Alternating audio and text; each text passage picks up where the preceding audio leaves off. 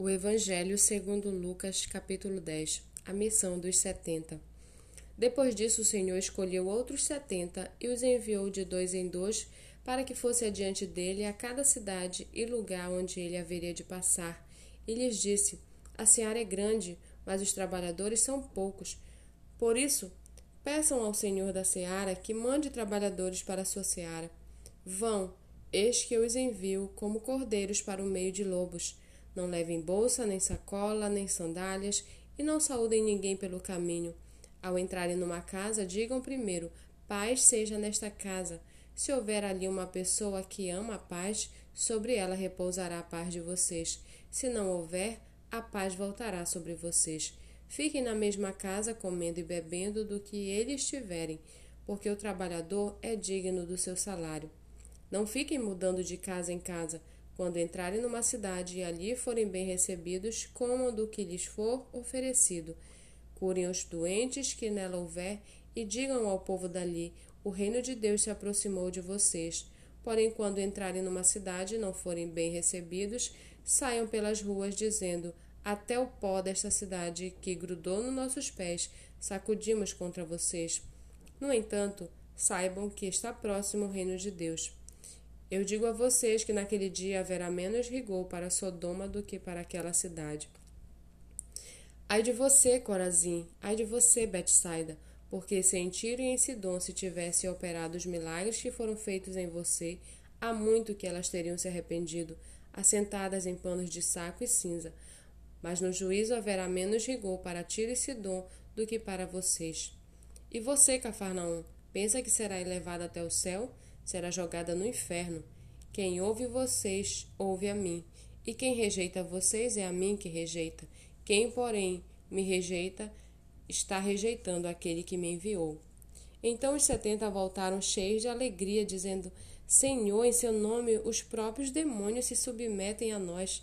Jesus lhes disse: Eu vi a Satanás caindo do céu como um relâmpago.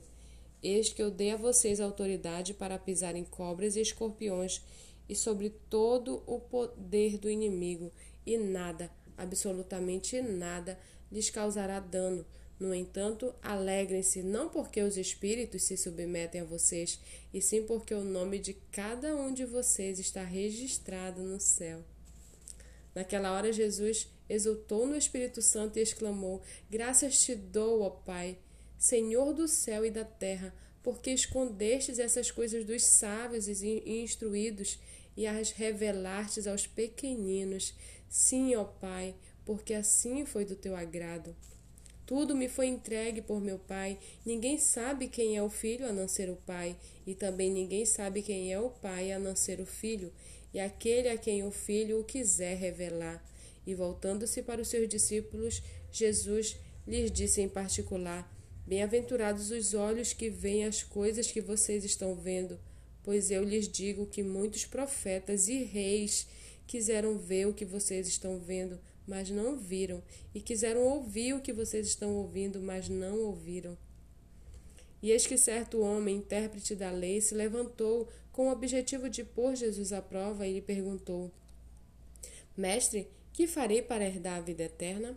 Então Jesus lhe respondeu: O que está escrito na lei? Como você a entende?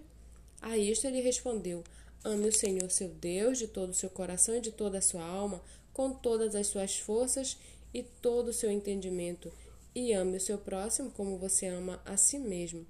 Então Jesus lhe disse: Você respondeu corretamente. Faça isso e você viverá.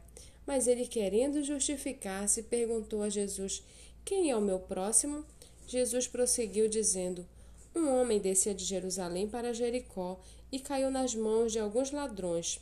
Estes, depois de lhe tirar a roupa e lhe causar muitos ferimentos, retiraram-se, deixando-o semi-morto. Por casualidade, um sacerdote estava descendo por aquele mesmo caminho e, vendo aquele homem, passou de largo. De igual modo, um levita descia por aquele lugar e, vendo-o, passou de largo.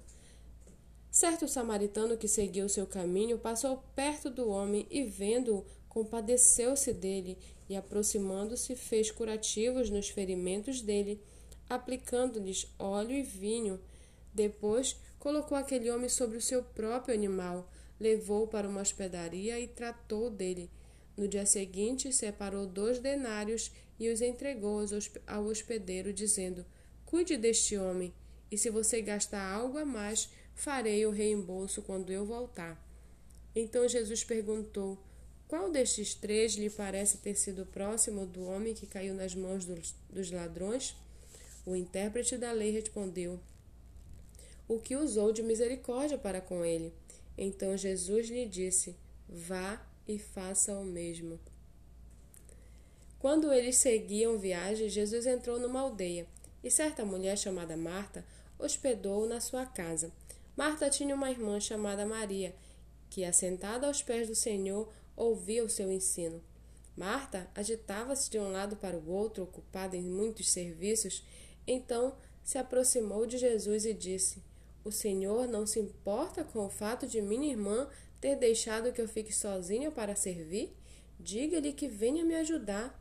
Mas o Senhor respondeu: Marta, Marta, você anda inquieta e se preocupa com muitas coisas mas apenas uma necessária. Maria escolheu a boa parte, e esta não lhe será tirada.